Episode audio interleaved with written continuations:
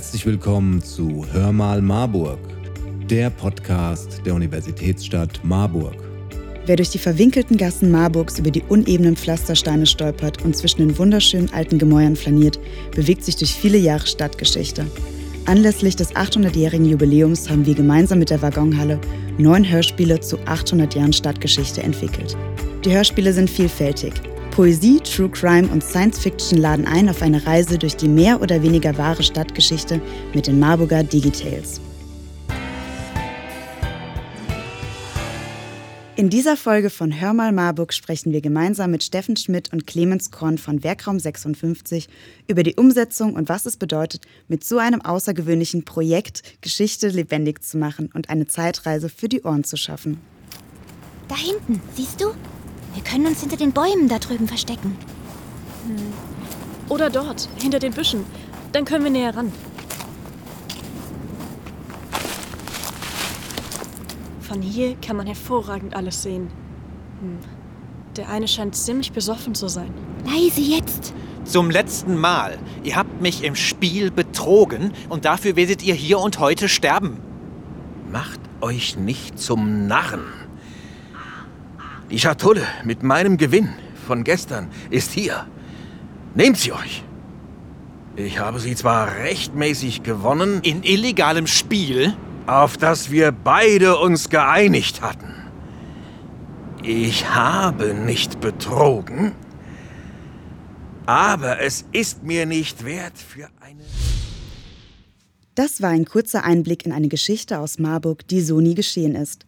Das von Martin Esters geschriebene Drama entführt uns durch die nebligen Gassen Marburgs und einem schicksalhaften Besuch, der das Leben zweier Menschen für immer verändern sollte.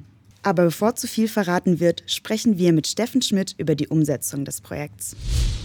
So, Steffen, ihr habt ja gerade die Digitales umgesetzt. Verrat uns doch mal, worum ging es in dem Projekt? Ja, die Marburger Digitales, das war ein absolutes Megaprojekt. Das ging, glaube ich, ähm, für uns schon vor anderthalb Jahren los. Ähm, es geht um acht Jahrhunderte Stadtgeschichte, äh, ausgehend von den Jahrhunderten und was hier in Marburg passiert ist, aber auch ausgehend von äh, Objekten, die ausgestellt sind in Marburger Museen und auch im Schloss. Äh, Autorinnen und Autoren aus Marburg haben Texte produziert, acht Texte zu acht Jahrhunderten und ein Text zur, ich sag mal so, Gründungsgeschichte Marburgs. Ähm, diese Texte wurden dann bei uns im Werkraum aufgenommen und vom Clemens vertont und jetzt sind die Hörspiele online und wir freuen uns, wenn möglichst viele Marburgerinnen und Marburger daran Spaß haben. Die Formate sind total vielfältig. Das reicht von Science Fiction über Poesie, über Dokumentation bis hin zu True Crime Podcast. Ähm, das heißt, hier gibt es viel zu erleben, viel zu entdecken keinerlei wissenschaftlichen Anspruch. Das Ganze ist ein künstlerisches Projekt. Es war ja ein Projekt mit sehr vielen unterschiedlichen und vielseitigen Formaten. Also da waren doch bestimmt auch sehr viele unterschiedliche Menschen dran beteiligt. Das ist richtig. Ich ähm, habe gar keinen Überblick mehr, es waren wirklich viele Menschen. Angefangen von der Ruth Fischer vom Fachdienst Kultur, die das Projekt gemeinsam mit dem Matze Schmidt initiiert hat.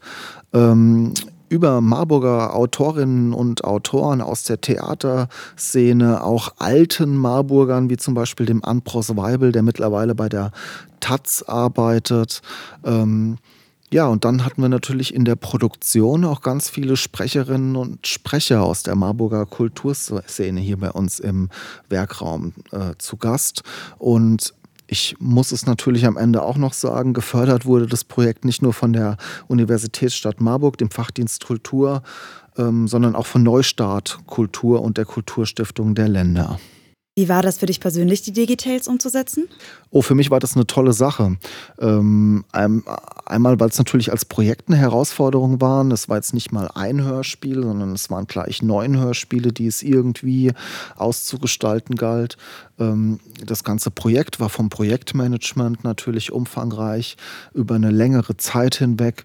Das hat schon ziemlich Spaß gemacht, hat auch ein bisschen Ausdauer erfordert und ein bisschen Kraft gekostet. Aber jetzt freue ich mich natürlich, dass es online ist. Und ähm, ich habe früher viel Theater an der Waggonhalle gemacht und auch so ist es für mich natürlich eine tolle Sache, äh, heute Abend in der Waggonhalle auf der Bühne zu stehen, 2022 ähm, wieder eine Premiere zu feiern. Im Jahr 1800 ging's los. Hier wurden Batterien erfunden. Und bald darauf Taschenlampen für drumherum. Man erfand dampfbetriebene Lokomotiven, jedoch erst einmal keine, die funktionierten. Man entdeckte Bazillen und pieksende Spritzen. Und stellt euch vor, das elektrische Licht, das kannte die Oma der Oma deiner Oma noch nicht. Das allererste Foto wurde damals geschossen. Die Blechdose erfunden und zack, aufgebrochen. Das Stethoskop, mit dem die Ärztin dein Herz abhört, Regenmantel und Luftballons. Ohne die wär's echt blöd. Dominique Macri nimmt uns hier mit auf eine poetische Reise durch eine Zeit, in der Tradition und Fortschritt Freunde geworden sind. 100 Jahre und 100 Erfindungen, die unsere Welt so wundervoll verändert haben und uns bis heute begleiten. Von großen maschinellen Revolutionen bis hin zur kleinen Sicherheitsnadel. Von 100 wundervollen Erfindungen, in denen geht es jetzt um die Ideen hinter den Hörspielen. Clemens, verrat uns doch mal, wie ist es so, so viele Hörspiele zu produzieren? Wie ist das, so viele Hörspiele zu produzieren? Man muss halt äh, sehen, dass man so ein Hörspiel, wo jetzt zum Beispiel zehn Sprecher mitwirken, koordiniert bekommt, dass die Leute alle zur gleichen Zeit an einem Ort sind. Und wenn das mal nicht der Fall ist, dann muss man sich da irgendwie anders behelfen, indem man dann äh, die Sätze, die von denjenigen, die an dem einen Tag nicht konnten, eingesprochen sind, dem äh, Sprecher aufs Ohr gelegt werden. Und dann muss man natürlich auch ähm, die richtigen Töne zu den richtigen äh, Gefühlen finden oder halt auch zu den Handlungen, die dort passieren. Das ist manchmal ganz schön knifflig. Manchmal sucht man ewig für irgendwelche äh, Sounds, dass sie passen. Und manchmal geht es auch ganz schnell, aber das ist, finde ich, die Herausforderung an der ganzen Sache. Das klingt auf jeden Fall nach wahnsinnig viel Arbeit, aber was macht dir daran so am meisten Spaß? Spaß. Am meisten Spaß macht es mir einfach, ähm, eine Welt zu erschaffen. Ähm, da ist erstmal nur der Text und das dann anzureichern mit äh, Musik, mit äh, Geräuschen und dem Hörer so ein Erlebnis äh, zu bereiten, was einfach catcht und die Leute irgendwie dranbleiben und äh, eine schöne Zeit einfach haben mit dem, was ich da gebastelt habe. Sehr cool. Kannst du dich auch selber in deinen eigenen Welten verlieren? Ja, das geht ganz schnell. Also ich kann mich da sehr schnell irgendwie äh, drin verlieren, wo mir dann äh, mein Kollege sagt, dass ich doch mal zu Potte kommen sollte und dann doch nicht die doppelte Zeit, die wir veranschlagt haben, in die Sachen rein zu investieren. Ähm, ähm, das geht sehr schnell bei mir, ja. Hm. Mega, aber ich glaube, du kannst uns da auf jeden Fall alle in sehr viele Welten entführen und ich glaube, jeder hat Spaß beim Hören. Hoffe ich doch. Wusstet ihr, dass im 17. Jahrhundert eine der spektakulärsten Keilereien Marburgs mitten in der Lutherkirche stattgefunden hat? Genau darüber berichten die Marburger Kirchenvertreter in dieser Reportage. Hör auf, du Pfaff! Werf den Schelmen von der Kanzel runter! Das lässt sich kaum in heutige Sprache übersetzen, ist aber damals schon ziemlich brutal und bedeutet so viel wie zerrt ihn runter macht ihn fertig. Und von da an geht alles drunter und drüber. Die Marburgerinnen und Marburger gröhlen und schreien. Sie stürmen die Empore, stürzen die Geistlichen die Treppe herunter, schlagen auf sie ein. Ein junger Theologe rettet sich mit einem beherzten Sprung von der Empore. Der heutige Pfarrer Uli Biskamp berichtet.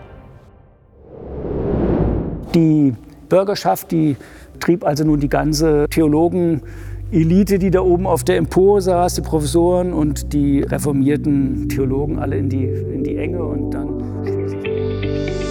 Das war's auch schon mit Hör mal Marburg. Aber falls ihr jetzt neugierig geworden seid und wissen wollt, wie die Geschichten zu Ende gehen, findet ihr alle Marburger Digitales über den Link in den Show Notes. Wir hoffen, es hat euch gefallen und freuen uns auf euer Feedback. Schreibt uns doch einfach eine Nachricht, abonniert diesen Podcast und empfehlt ihn Freunden und Verwandten. Ihr findet uns auf www.hörmalmarburg.de oder auf allen gängigen Podcast-Plattformen. Wir hören uns in zwei Wochen, wenn es wieder heißt Hör mal Marburg, der Podcast der Universitätsstadt Marburg.